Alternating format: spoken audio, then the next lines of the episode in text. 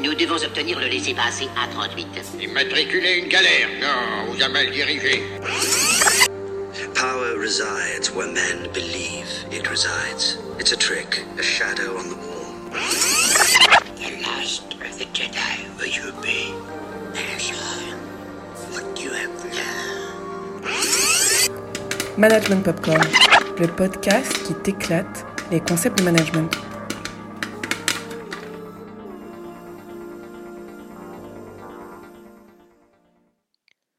Bonjour à tous. Aujourd'hui, dans Management Popcorn, on plonge dans les années 60 en servant un large whisky, une cigarette à la main, pour parler de la série Mad Men.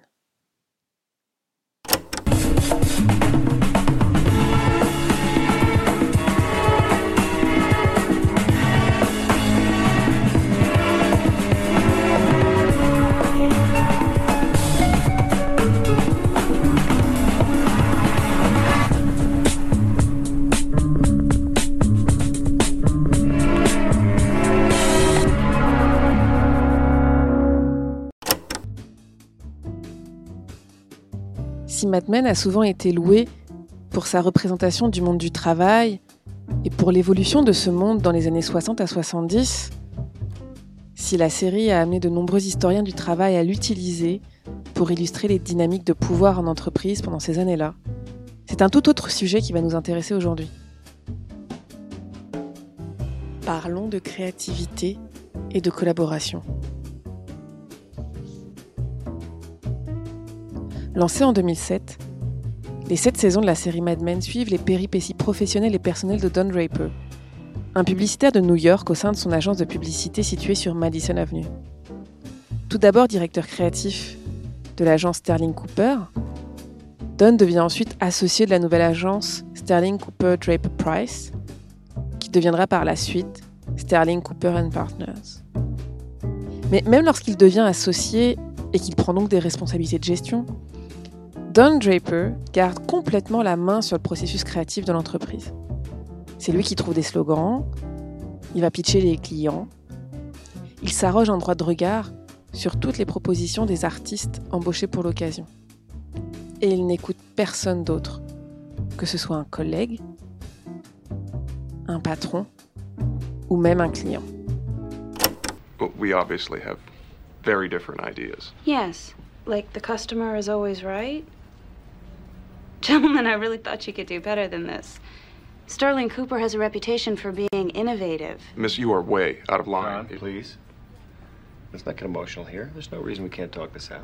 Talk about what? This silly idea that people are going to come to some store they've never been to because it's more expensive? It works for Chanel. Menkins is not Chanel. That's a vote of confidence. Si Don n'écoute personne, et surtout pas les idées de ses clients qu'il n'a d'ailleurs aucune honte, comme on vient de l'entendre, à qualifier de stupides, il ne travaille pour autant pas seul.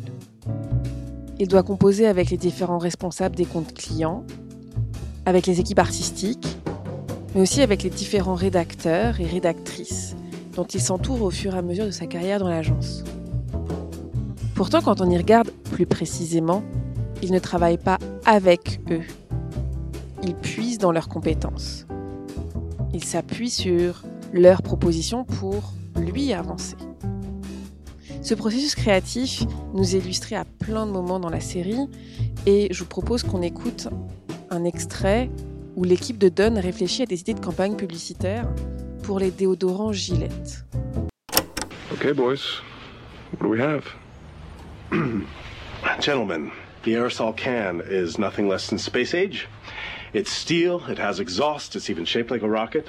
Certainly an engineering marvel. Right card. It works in my suit or yours. We'll punch the yellow of the moon so it pops behind it.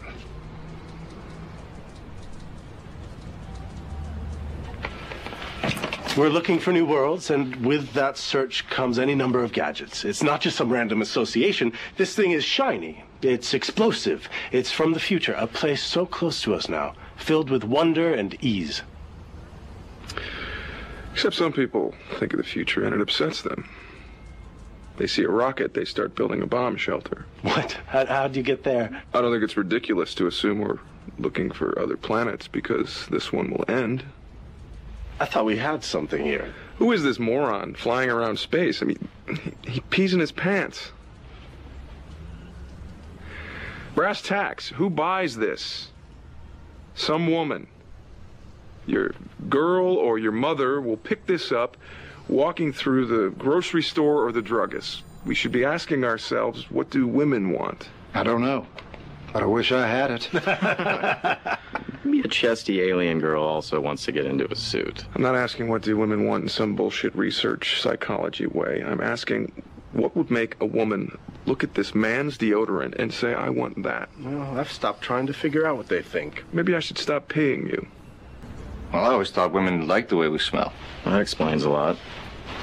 I feel like we're close here. I mean, this one, the can's right side up, but the guy's upside down. No. Let's bring it down to earth. Comme on peut l'entendre ici, le travail d'équipe se fait en fait à sens unique.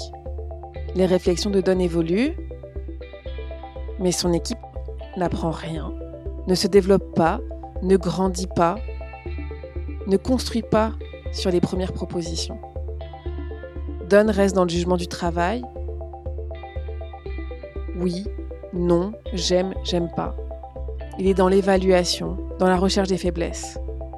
Alors on pourrait objecter qu'il y a peut-être aussi ici une différence entre la nature des propositions de l'équipe qui sont assez matérialistes, assez proches de l'utilisateur, et les réflexions en profondeur de Don qui pose la question de qui achète ces produits-là et de ce que veulent les femmes.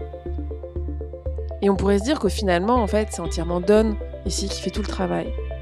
Et que du coup, il est peut-être un peu normal qu'il ne s'abaisse pas à faire avancer sa propre équipe et qu'il continue tout seul. Mais les choses ne sont pas différentes quand Don se retrouve à travailler avec des créatifs tout aussi brillants que lui. Et par exemple, Don compte, dès la saison 1, sur les talents de son ancienne secrétaire Peggy, Peggy Olson, repérée lorsqu'elle propose spontanément deux idées dans une campagne de rouge à lèvres. Can you bring me those tissues, dear? Here's your basket of kisses. Basket of kisses. That's cute. Who told you that? What do you mean? Where'd you hear that? I just thought of it. Isn't that what it is? Don, au travers de toutes les saisons, valorise Peggy. Il dit même à un moment donné qu'il la voit comme une extension de lui-même. Pourtant, leur collaboration est tout sauf simple. Si Peggy est très douée, si elle a un raisonnement créatif et une façon de fonctionner assez similaire à Don, celui-ci ne la considère difficilement comme une égale des hommes. Bien qu'il puisse l'encourager à certains moments, il est souvent froid et cassant envers elle. Il lui rappelle à plusieurs reprises d'ailleurs qu'elle n'est auparavant que sa secrétaire. Un événement de la saison 4 va illustrer de façon exemplaire leur difficile collaboration. Don, au milieu de la saison, reçoit un trophée au Cléo. C'est la cérémonie de prix publicitaire la plus importante dans le monde à ce moment-là. Et la publicité en particulier qui est récompensée est pour Glow Coat. C'est une compagnie de produits de lustrage de parquet.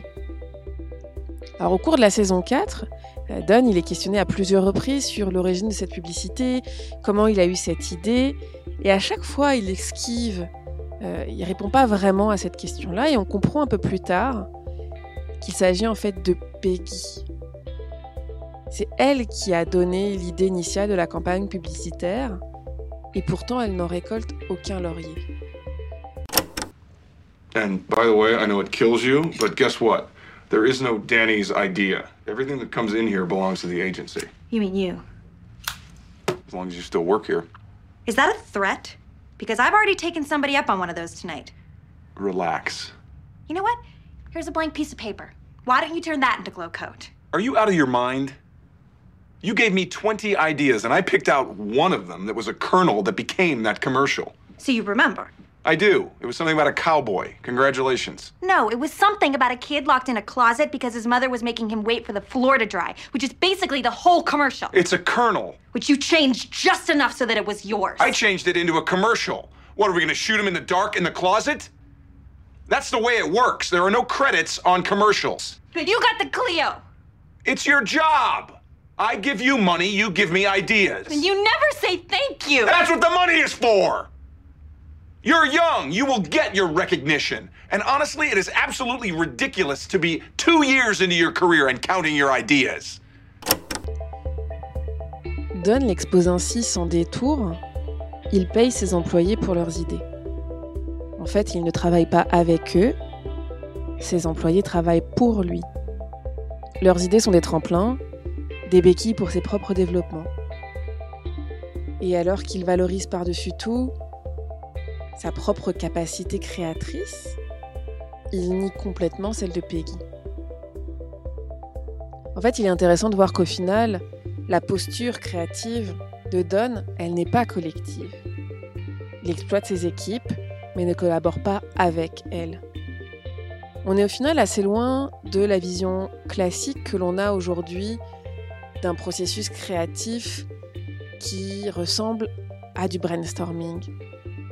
Le brainstorming, vous savez, c'est cette technique de créativité qu'on utilise beaucoup à l'école, dans les entreprises, dans sa réunion de copropriété, avec une association de parents. Bref, le brainstorming, c'est aujourd'hui l'outil le plus utilisé pour favoriser la créativité dans les équipes. Et c'est une technique fondamentalement collaboratrice. En fait, cette technique de créativité, elle est née à New York dans les années 60, dans une entreprise publicitaire. Ça vous rappelle quelque chose? En fait, cette technique, elle est développée par Alex Osborne. C'est l'un des associés de l'entreprise BBDO, qui est mentionné à plusieurs reprises dans Mad Men comme l'un des concurrents de Sterling Cooper Draper. La technique de brainstorming, elle s'apparente à un ensemble de règles que doit mobiliser un animateur d'une séance de créativité. Et le succès de cette méthode auprès des entreprises aujourd'hui, comme dans les années 80, en fait, elle tient beaucoup à l'apparente facilité d'utilisation de ce type de méthode et aussi à la promesse qu'il y a d'une performance élevée. On a l'impression que on va faire du brainstorming et avoir beaucoup d'idées créatives qui vont en sortir. Et en plus, ces idées vont être relativement créatives, originales, différentes. La technique de brainstorming, elle s'appuie sur différentes règles. Alors Alex Osborne, le publicitaire qui a développé cette technique-là, a vraiment clarifié quatre règles de la bonne utilisation du brainstorming. La première, c'est qu'il ne faut pas critiquer les idées proposées et suspendre son jugement. On voit bien que dans l'incident sur les déodorants Gillette, que l'on a écouté un petit peu plus tôt, Don Draper ne suspend pas son jugement. Il est vraiment dans l'évaluation. J'aime ou je n'aime pas. Pourtant, l'idée de cette première règle, c'est de séparer le moment où on va générer des idées de moment où on va décider si elles sont bonnes ou mauvaises. L'idée, c'est de favoriser le laisser-aller, la recherche de l'originalité avant tout. La seconde règle du brainstorming, c'est de se concentrer sur la quantité. L'idée n'est pas de trouver la bonne idée tout de suite, mais de générer beaucoup d'idées. Et l'hypothèse ici, c'est que la probabilité d'obtenir une très bonne idée, elle augmente avec le nombre d'idées que l'on a. Osborne, il insiste sur un mécanisme que un animateur d'une session de brainstorming peut utiliser pour améliorer la quantité d'idées proposées.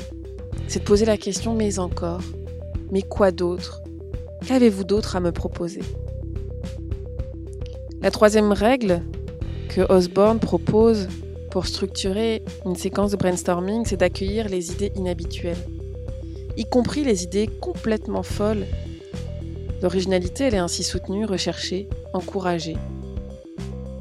Car il est souvent plus facile d'adapter à un contexte plus neutre une idée très originale que de développer des attributs surprenants à partir d'une idée banale. Et enfin, la dernière règle, elle vise à encadrer la nature des interactions au sein du groupe. en invitant les participants à rebondir sur les idées exprimées par les autres, à les améliorer, à les combiner. L'idée de cette dernière règle, c'est de construire sur ce que proposent les autres. L'enjeu n'est pas d'évaluer les idées proposées, mais de s'en servir comme un tremplin, comme un rebond. Et la phrase iconique que donne Osborne pour cela est de dire Think up or shut up. On construit, on collabore. Là encore, on voit qu'on est très loin du raisonnement illustré par Don Draper dans la séquence sur les déodorants Gillette.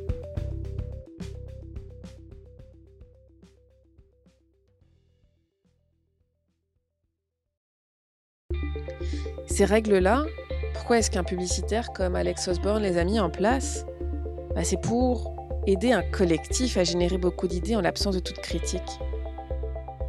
Et ces règles-là, Osborne souligne qu'elles doivent être mises en place par un animateur, un facilitateur, quelqu'un de neutre qui va être capable d'aider le groupe, de maintenir un climat créatif informel, d'entretenir un état d'esprit ludique, bienveillant, plaisant, stimulant.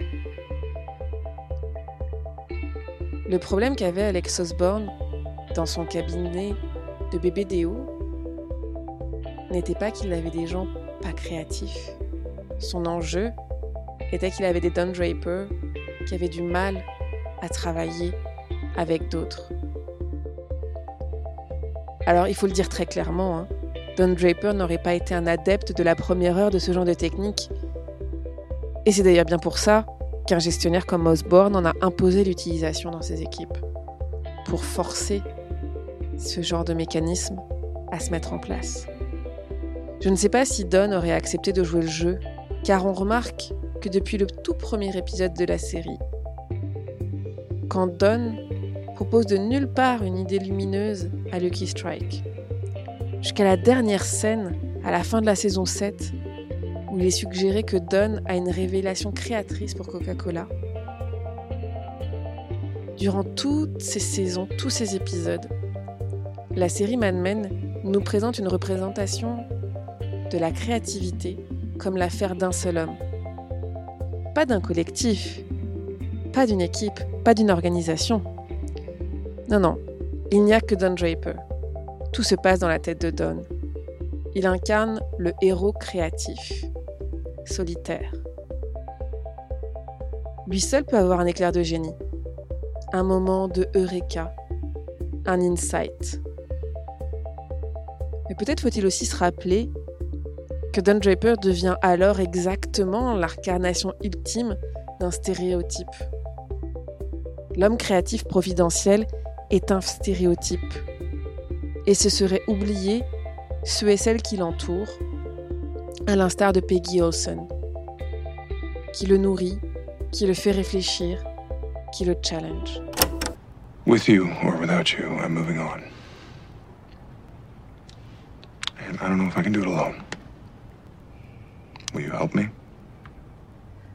What if I say no? You'll never speak to me again.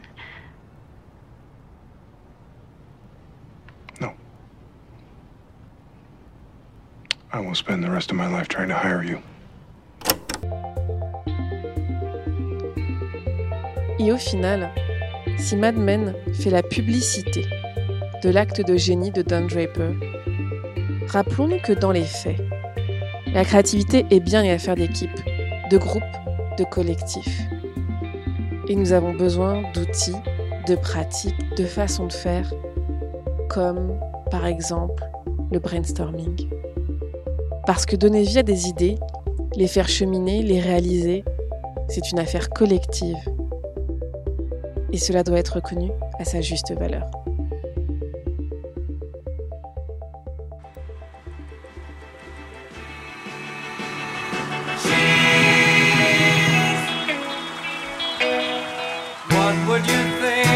I sang out a tune? Would you stand up and walk out on me? Lend me your ears and I'll sing you a song, and I'll try not to sing